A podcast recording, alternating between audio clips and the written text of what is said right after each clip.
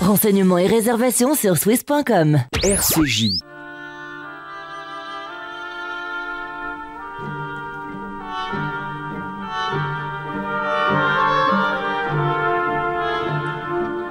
L'esprit de l'escalier. Une émission avec euh, Alain Finkielkraut en partenariat RS, RCJ euh, Causeur.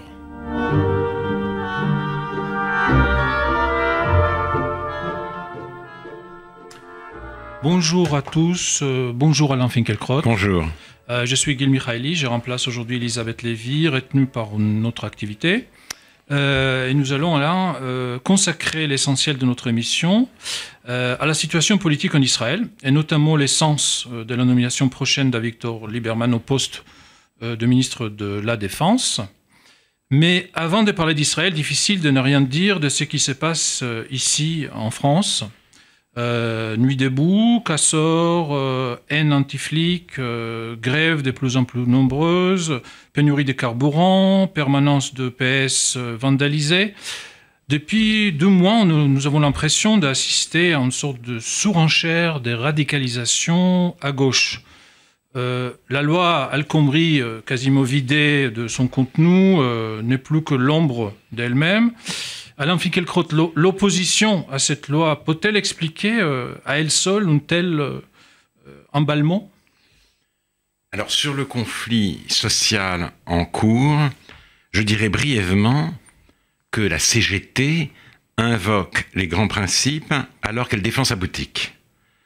Si par euh, des grèves, des blocages, des manifestations à répétition, euh, la Confédération générale du travail a engagé un bras de fer avec le gouvernement et surtout avec la, la CFDT, à propos de la hiérarchie des normes, c'est parce que, comme le montre très bien Marcel Gauchet, ce syndicat qui a de moins en moins d'adhérents n'a de pouvoir de peser sur les négociations que par en haut, c'est-à-dire au niveau des branches.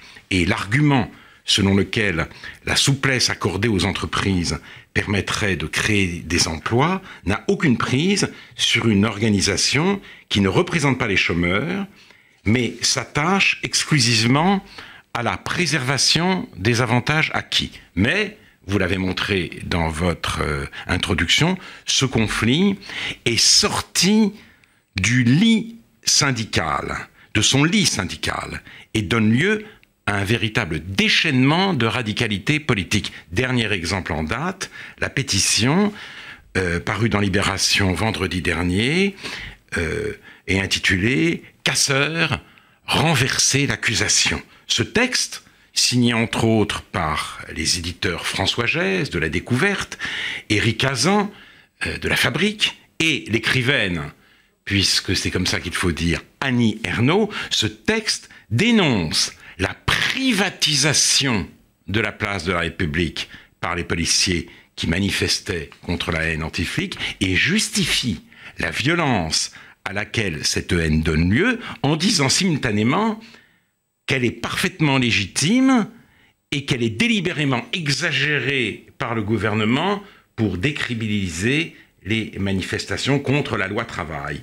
Les pogromistes, dont je parlais la semaine dernière, ont trouvé des avocats pour nombre d'intellectuels. La politique, c'est la guerre, le pluralisme est un leurre.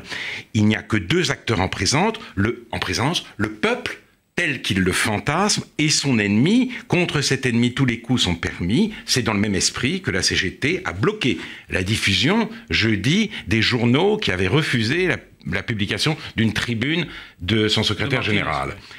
La haine de la démocratie est de retour comme si de rien n'avait été.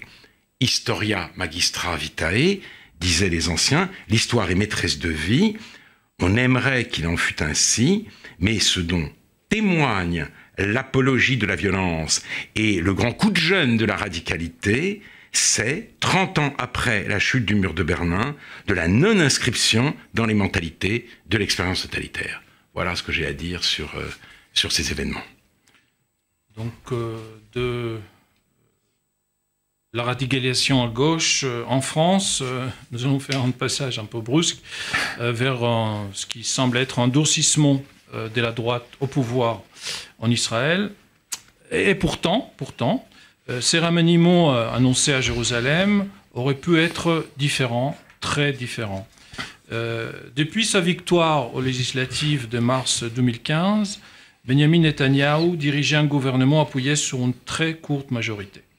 Il n'est donc pas étonnant qu'il ait euh, cherché à l'élargir. On sait aujourd'hui euh, qu'il a commencé par une tentative d'ouverture vers le centre-gauche et qu'il a, mené des, négociations longues et poussées avec Yitzhak Herzog, du camp sioniste. Euh, ça a duré plusieurs mois. Et puis, volte-face, Netanyahu finit par faire une alliance à sa droite avec euh, Israël ou les partis d'Avigdor Lieberman. Ces changements assez radicaux de cap n'est pas sans lien avec euh, la crise politique et aussi morale déclenchée il y a 12 mois quand le sergent Elor Azaria a achevé Abdel Fattah Sharif, un terroriste palestinien, grièvement blessé par les soldats qu'il a essayé quelques minutes auparavant de tuer. Quand les images de l'incident captées par un téléphone portable étaient rendues publiques, euh, toute haute autorité de l'État, le Premier ministre euh, Netanyahu, le ministre de la Défense Yaalon, les chefs de l'État-major euh, Gadi Eisenkot, ont tous imprimé, exprimé leur indignation et condamné le comportement du soldat. À Tzahal, on n'achève pas les ennemis blessés après le combat c'était le message unanime. Mais ça, c'était en premier temps. Très vite, face à la vague de soutien populaire pour le sergent Azaria, Netanyahu a changé de position, laissant Yaalon et l'armée seule face à la famille de soldats et ses multiples soutiens à droite. Parmi ces soutiens, plus, parmi le premier et le plus ardent, était justement Avigdor Lieberman, celui qui va très prochainement remplacer Yaalon, euh, qui sera également amené à travailler très étroitement avec le général Eisenkot, le chef d'état-major, euh, qui n'a jamais caché sa critique sévère du comportement du sergent Azaria. En même temps, un membre de la composante plutôt modérée de ce gouvernement, le ministre de l'Environnement Avi Gabay, a décidé de démissionner pour protester contre Netanyahou qui, selon lui, se radicalise, aggrave les clivages au sein de la société israélienne et dégrade les relations entre Israël et les États-Unis. Alain Finkielkraut, euh, quelle est votre lecture de ce qui se passe en Israël euh, depuis euh, les dernières élections, mais surtout ces derniers mois et semaines? Alors d'abord, je voudrais remercier Guy Mikhaili pour cette présentation qui est aussi une lecture et qui nous apprend beaucoup. Alors, je commencerai par une anecdote. Il y a quelques années, j'ai été avec d'autres intellectuels et journalistes invités par Elie Barnavi, alors ambassadeur d'Israël en France, à rencontrer Moshe Yaalon, précisément, qui allait devenir chef d'état-major. Et Elie Barnavi m'a prévenu, tu vas voir, c'est un dur. En effet, Moshe Yaalon s'est montré sans illusion dans l'échange assez long que nous avons eu sur ce qu'on appelait encore le processus de paix il n'appartenait pas à la famille des idéologues du grand Israël, mais à celle des réalistes politiques. Son credo, ce n'était pas le messianisme, c'était le pessimisme. Euh, il pensait que euh, les leaders palestiniens ne voulaient pas la paix et il faisait avec. Et sans doute fait-il partie de ceux qui, à l'heure, à l'heure de la grande réislamisation du monde arabe, hésitent à restituer des territoires car on ne peut savoir dans quelles mains ces territoires tomberont demain. Or, cet homme, cet homme, a lui aussi démissionné pour protester contre la dérive du gouvernement Netanyahou, c'est-à-dire contre sa complaisance pour le nationalisme religieux. Il ne reprend pas à son compte les accusations des ONG occidentales, voire israéliennes, qui refusent de prendre acte du caractère tragique du conflit, il s'inquiète avec le chef d'état-major euh, de Tsahal, il s'inquiète de l'érosion morale d'Israël. Il a eu même des mots assez durs contre Shovrim Shtika, l'association des soldats qui dénonçaient certaines dérives. Voilà. Oui, mais donc cette érosion morale d'Israël, elle a été dénoncée aussi, je crois, par un, vous l'avez dit, je crois, par un adjoint du chef d'état-major. Bah, Yair Golan, oui, on, en, on, voilà, on donc, qu'est-ce qu'il a dit euh, Ce qu'il disait, euh, Yair Golan, qu'il est vice-chef d'état-major de l'armée euh, israélienne et qui, en, en quelque sorte, c'est euh, Yaalon d'il y a 20 ans, un officier de, de para, euh, avec beaucoup d'expérience, et qui était d'ailleurs, c'est intéressant, il a été d'ailleurs euh, euh, convoqué euh, par sa hiérarchie pour être un peu, je dirais, réprimandé. réprimandé parce qu'il était un peu trop accommodant avec les habitants juifs d'Hébron. Donc euh, c'est pas ah oui, un gauchiste. C'est pas un gauchiste. C'est pas un gauchiste. Euh, ils lui ont rapproché de négocier avec euh, avec les habitants juifs de, de, de Hébron certaines choses euh, qu'il aurait dû faire sans passer par eux. Donc c'est pas pour dire que c'est pas quelqu'un qui vient de l'extrême gauche. Et en même temps, et qu'est-ce qu'il a dit? Donc c'était le jour de Yom HaShoah, je crois. C'était oui, donc.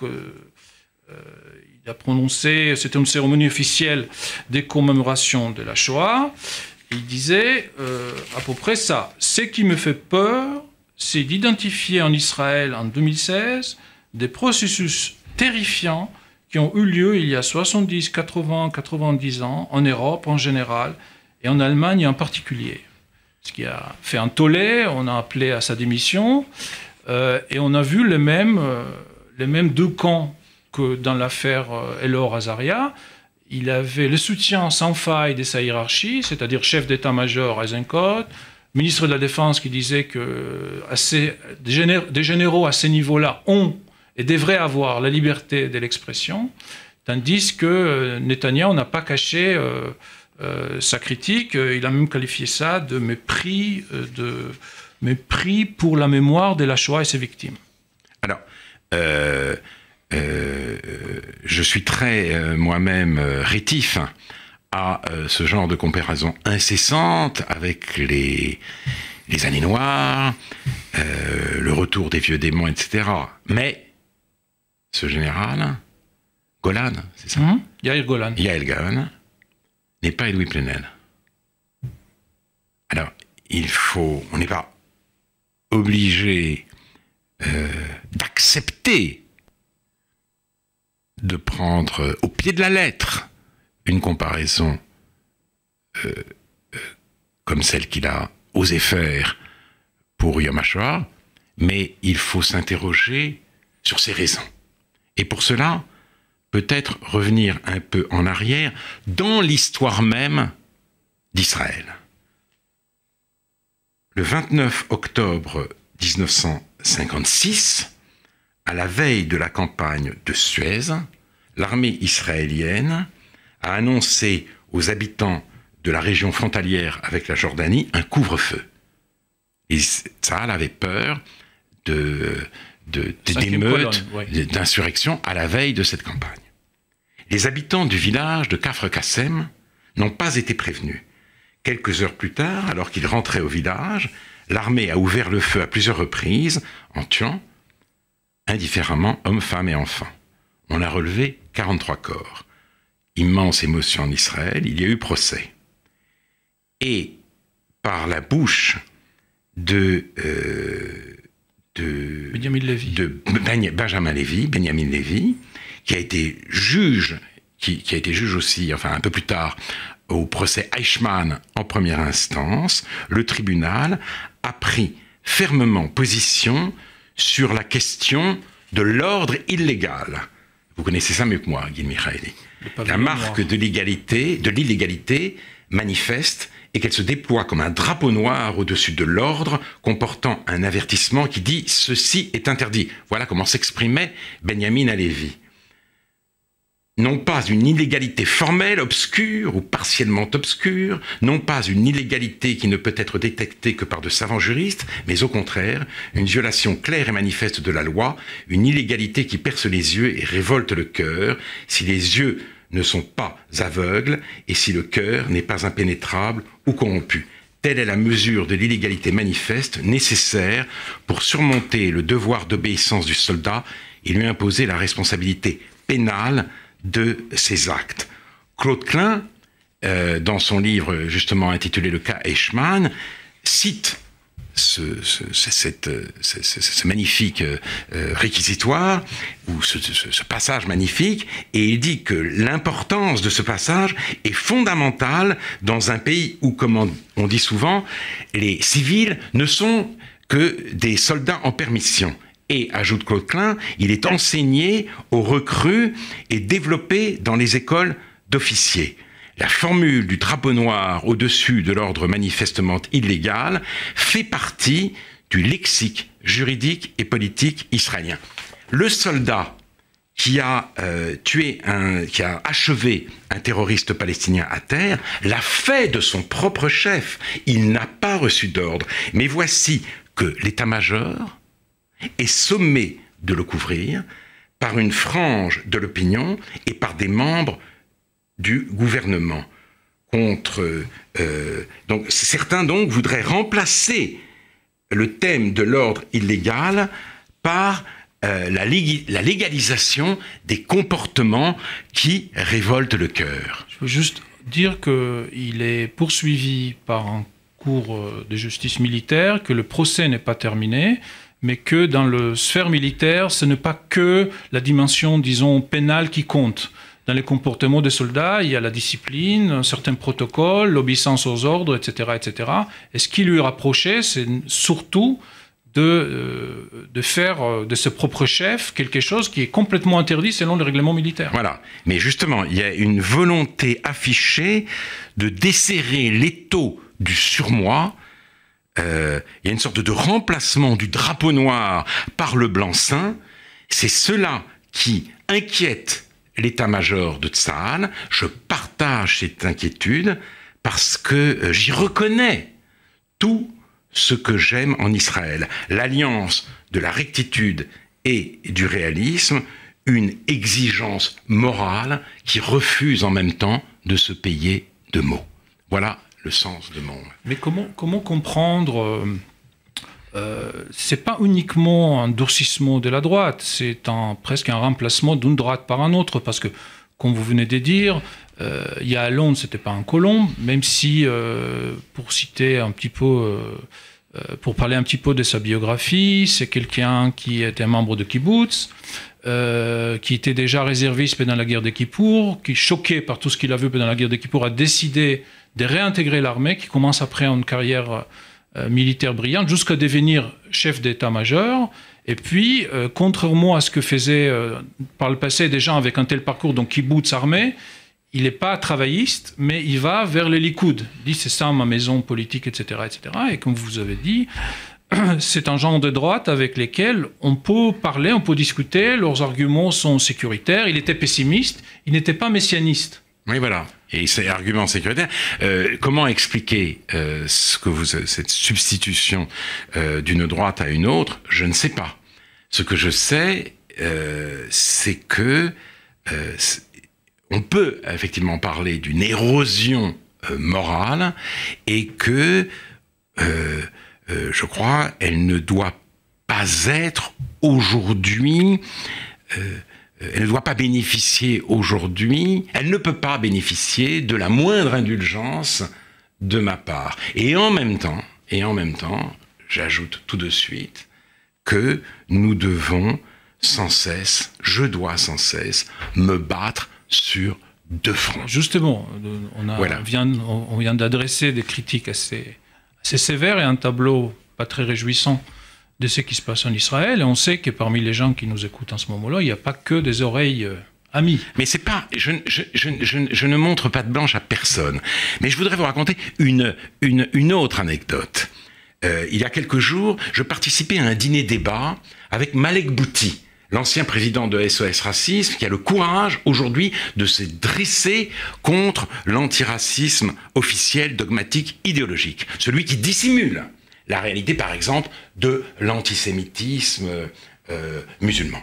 Eh bien, avant, le dîner débat, je, je parlais à Malek Bouti de mes petits déboires à Nuit debout, et je lui disais que j'ai appris depuis que euh, euh, les indigènes de la République, eh bien, avaient leur stand, étaient comme chez eux. Mais il m'a dit, mais non seulement ils sont comme chez eux, mais c'est le cœur de Nuit debout. Parce qu'il m'a dit, c'est le cœur de Nuit debout. Donc, le cœur de Nuit debout sont des gens dont, l'un des slogans est les sionistes au goulag. Et il y a eu un rassemblement au plateau des Glières, hein, au lieu de la résistance, avec des gens de nuit debout, et dont l'un des slogans était euh, euh, euh, la, dénonciation de l'apartheid en Israël et euh, l'appel au, au, boycott des, euh, des produits euh, israéliens. Donc, se battre sur deux fronts, qu'est-ce que ça veut dire? Ça veut dire critiquer ce qui doit l'être dans la politique israélienne et dans la société israélienne, cette substitution d'une droite à une autre, comme vous dites, sans jamais pactiser avec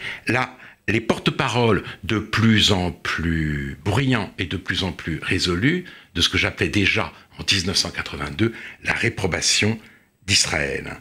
Car ce qui est à l'œuvre dans cette réprobation euh, d'Israël, c'est la vision progressiste de l'histoire. Nous croyons que euh, l'ennemi est l'islam radical, puisqu'il nous a déclaré la guerre à nous autres occidentaux, à nous autres euh, européens, à nous autres français, mais, dit Alain Badiou, notre mal vient de plus loin, il vient du capitalisme mondialisé et de l'impérialisme occidental dont Israël est la tête de pont en terre arabe. Israël, État colonial, et le crime originel dont toutes les violences découlent, notre mal vient de plus loin, euh, il vient d'Israël, et la libération des damnés de la terre passe par la désionisation de cet État. Il faut ajouter que le fait pour Manuel Valls de s'être rendu en Israël en pleine euh, contestation de la loi travail était, aux yeux d'un certain nombre de manifestants,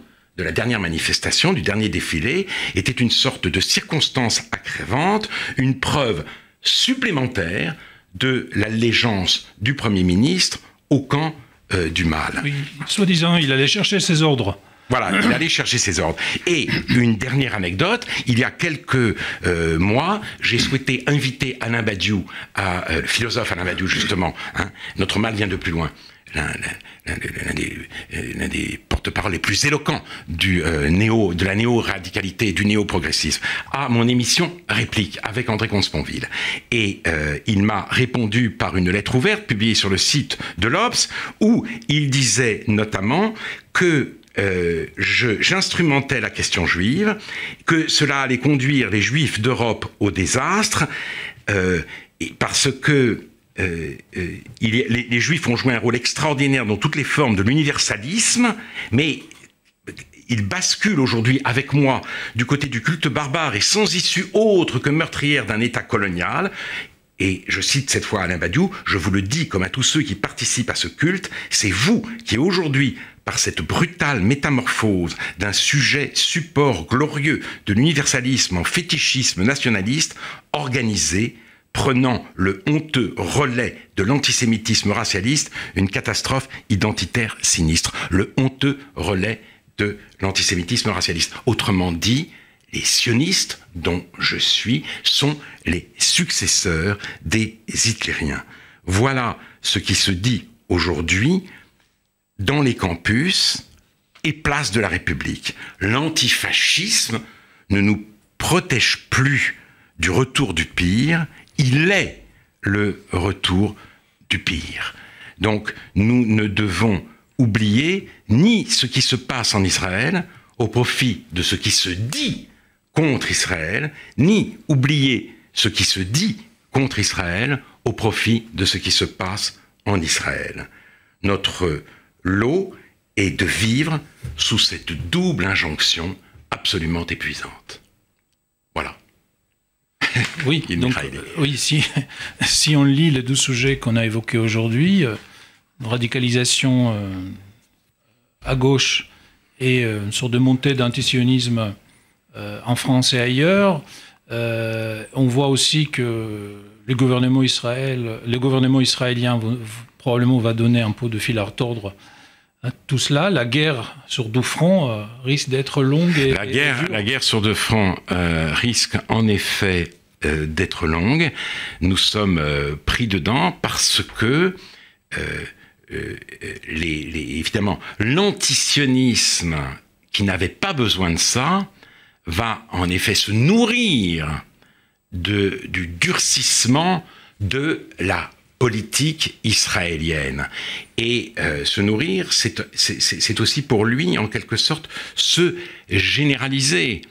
Euh, la France, la gauche française n'est pas tout à fait encore dans le même état que la gauche, euh, que la gauche anglaise. Il n'empêche, je parlais tout à l'heure de Manuel Valls, ce ne sont pas simplement les, les gens les pseudo-doux de Nuit debout qui en veulent à Manuel Valls d'être allé en Israël, ce sont certains camarades de son parti. Benoît Hamon, je crois, l'un des leaders des frondeurs, a déclaré qu'il s'était couché devant Netanyahou. alors que c'est faux. La France propose, sans grande chance de succès, une conférence internationale les Israéliens n'en veulent pas, mais euh, Valls est allé euh, à, Jérusalem, à Tel Aviv, à Ramallah, il a rencontré les leaders palestiniens, il ne s'est couché devant personne. Simplement, aujourd'hui, si vous voulez, euh, la mise au banc des nations d'Israël va de soi pour une partie de plus en plus grande de euh, la gauche française et de la gauche internationale. Et c'est intéressant que un monde jugé utile d'utiliser ce genre de, voilà. de, vocabulaire, euh, notamment euh, face à ce qu'on sait ce qui se passe maintenant à gauche, oui, oui, bien entendu. vous avez tout à fait raison. Il, il, il, juge, il, il juge d'utiliser, utile d'employer ces termes parce qu'il sait que dans le contexte actuel, ils vont faire mouche, ils vont alimenter cette radicalité de plus en plus puissante, mais en même temps, on a du mal à s'y faire. Et c'est pourtant la leçon de l'époque, je le répète, l'antifascisme devait nous protéger du retour du pire, il est pour nous aujourd'hui le retour du pire. J'espère que vous allez gagner la guerre sur deux fronts, mais c'est sûr que la guerre contre le temps est perdue d'avance. Merci Alain Finkielkraut. D'ici la semaine prochaine, euh, on pourrait écouter cette émission sur causeur.fr radio rcj.info. On peut vous lire, Alain, également d'un causeur, dont un numéro des joints assez punchy, euh, sera en vente mercredi. Bonne semaine euh, à vous, Alain Finkelkraut, et à vous tous, chers auditeurs. Frifty Israël, leader des locations de voitures, ouvre ses portes à Paris. C'est la liberté